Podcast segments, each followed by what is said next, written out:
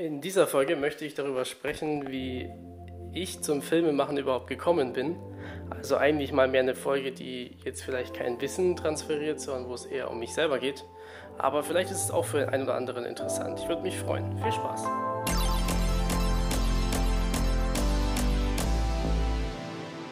In der heutigen Podcast-Folge möchte ich ein bisschen was über meine persönlichen Anfänge als äh, Video-Editor erzählen und wie ich manche Herausforderungen gemeistert habe und wie ich manche Herausforderungen vielleicht nicht ganz so gut gemeistert habe.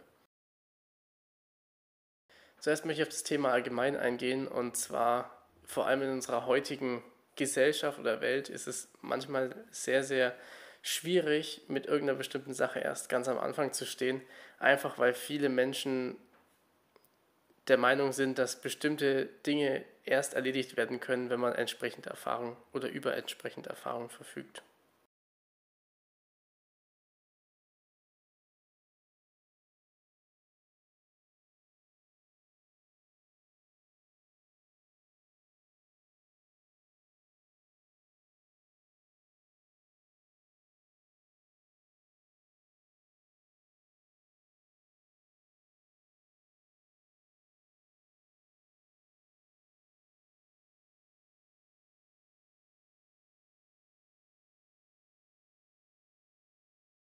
Jeder kennt diesen einen Spaß oder Witz, bei dem irgendwie ein, keine Ahnung, Anfang 30 oder Ende 20-Jähriger bereits zwei Doktortitel und über 20 Jahre Berufserfahrung benötigt, um überhaupt in den Job reinzukommen. Und ich glaube, dass es entsteht auch dadurch, dass viele Menschen einfach ganz, ganz große Angst vor denjenigen haben, die gerade erst anfangen, was darin wieder resultiert, dass viele Leute gar nicht zugeben, dass sie vielleicht mit manchen Punkten noch ganz am Anfang stehen. Ich möchte auf jeden Fall heute in der Folge mein, meine persönlichen Anfänge als Videomaker so ein bisschen mal beschreiben, wie war das, was genau ist da so alles vorgefallen und vor allem, welche Lehren habe ich daraus gezogen und was bedeutet es nun für meine zukünftigen Unternehmungen. So wirklich angefangen hat es, also so ganz, ganz, ganz hart am Anfang war ich definitiv in der fünften, sechsten Klasse mit, keine Ahnung, wie alt ist man da, 10, 11, wo ich mit meinem damaligen besten Kumpel, ähm, Shoutout an der Stelle, bist auch am Start, ähm, angefangen habe, so kleine, richtig, richtig lächerliche Weins zu drehen. Also teilweise so irgendwie, also damals hieß das Ding halt noch nicht Weins, sondern es war halt ein cooles kleines Video. Ähm, das Internet hat diesen wahnsinnig tollen Namen hervorgebracht und ja, diese Weins, die waren halt dann irgendwie, das war keine Ahnung, das war mal äh, mit irgendeiner, also mit so einer richtig, richtig schlechten Handykamera abgefilmt und ja, wir haben uns da richtig coole Sets ausgedacht. Wir haben auch entsprechend überlegt, okay, welche Möglichkeiten haben wir? Ein Beispiel, wir haben ein Video gedreht, da, da ist, äh,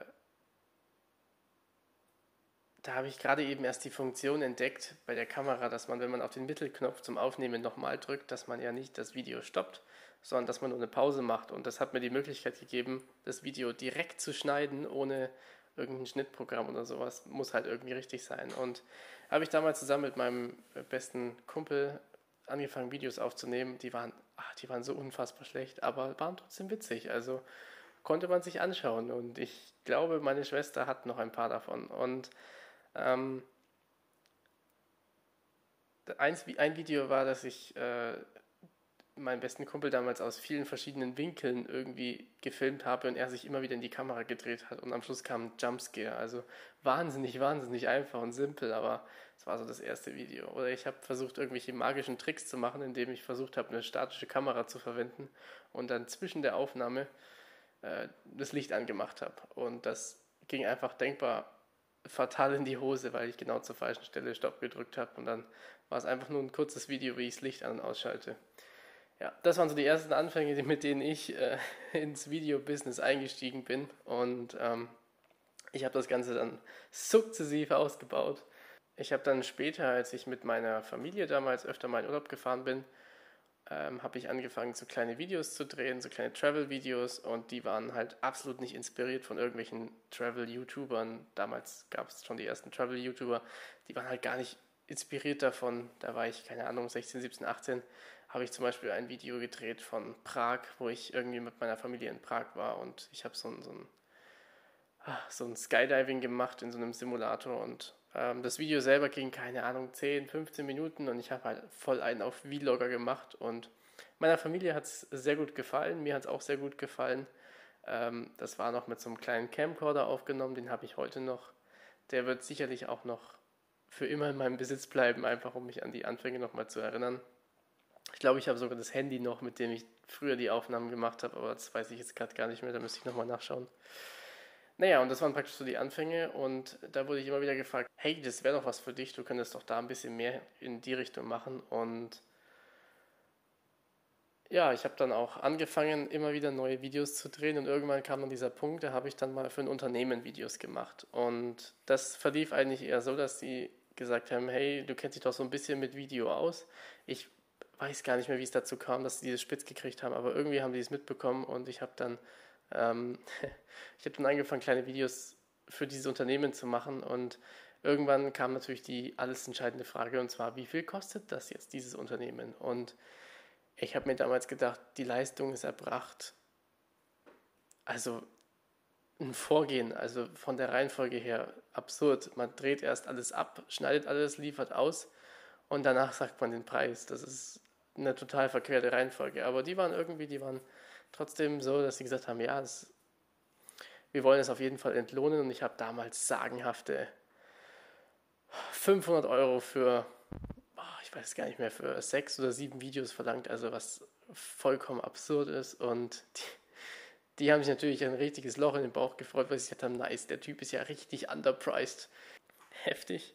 Und ähm, ja, dann habe ich von denen 500 oder 600 Euro bekommen und war einfach happy as fuck. Ich habe einfach pro, also pro Video, das war damals unvorstellbar, pro Video habe ich damals 100 Euro gemacht. Das ist ein Haufen Kohle und Asche damals gewesen, somit gut 19, 20, wenn man das jetzt sagt, hört sich blöd an. Die meisten Leute machen dort Ausbildung, bekommen dort schon relativ viel mehr. Aber ich meine jetzt einfach so als hobbymäßiger Filmmaker so ein bisschen Kohle zu verdienen, was natürlich nicht schlecht.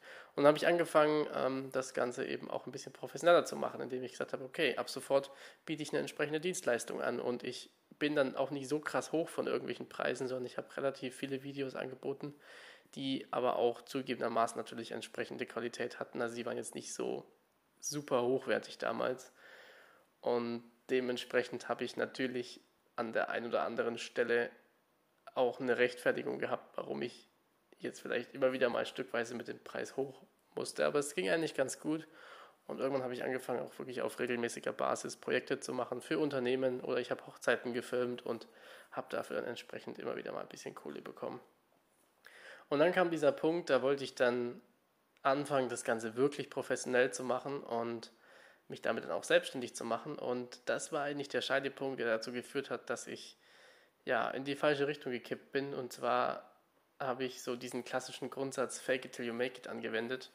Statt einfach dabei zu bleiben und zu sagen, hey, ich möchte mich in bestimmte Richtung orientieren, ich möchte mich spezialisieren, habe ich dann wirklich angefangen, ähm, mir in den Kopf zu setzen, ich brauche jetzt irgendwie, ich muss jetzt eine richtige Agentur darstellen. Ich habe dann Freunde gebeten, ähm, Freunde gebeten, irgendwie mich zu unterstützen. Die haben dann so ein paar Fotos von sich gemacht und ich habe dann wirklich so einen auf ja, das, wir sind eine ganze Agentur und wir sind mehrere und so weiter zu machen. Und ähm, im Gespräch mit Kunden oder auch mit, mit Freunden oder sowas konnte ich natürlich diese, ja, diese Lüge in Anführungszeichen nicht immer ganz aufrecht halten und das hat mich dann natürlich auch ein bisschen meine Glaubwürdigkeit gekostet, weswegen das Ganze dann nicht so gut verlief. Und was ich aus dieser Zeit entsprechend gelernt habe, also da gibt es noch andere Beispiele, da wollte ich aber mal in einem anderen Podcast darüber sprechen. Gibt es auch andere Beispiele, aber ähm, das war so ein bisschen das Prägendste. Es hat natürlich wahnsinnig Spaß gemacht und wir feiern es auch heute noch, dass ich die Bilder gemacht habe. Ähm, ich glaube, zum aktuellen Zeitpunkt kann man sie auch noch sehen, aber ich bin mir nicht ganz sicher, wann du dir diese Podcast-Folge anhörst.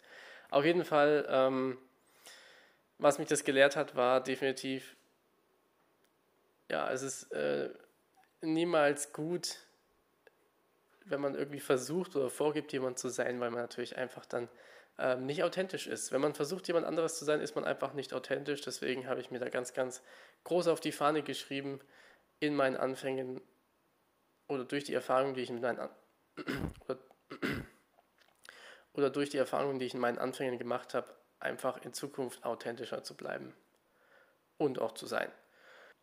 Dementsprechend kann ich jedem, der sich das jetzt hier vielleicht anhört und ähm, der jetzt mal darüber nachgedacht hat, ob er nicht vielleicht in bestimmte Richtungen selbst was startet, das kann privat sein, das kann aber auch irgendwie gewerblich sein oder in eine Richtung von Selbstständigkeit und sowas.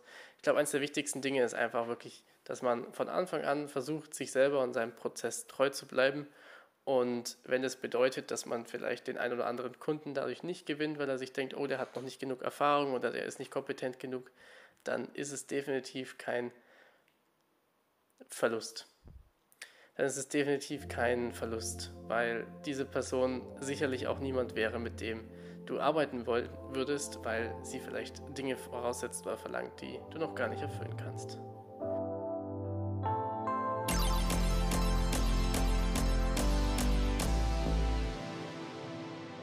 So, das war es jetzt von meiner zweiten Folge und wer sich jetzt die erste Folge und danach die zweite Folge angehört hat, der wird feststellen, dass ich definitiv schon wesentlich sicherer geworden bin vor diesem Mikrofon, obwohl da gerade mal zwei Minuten dazwischen liegen. Vielleicht einfach, weil ich hier eine richtige Geschichte erzählt habe und nicht nur ähm, ein bestimmtes Thema abgehandelt habe.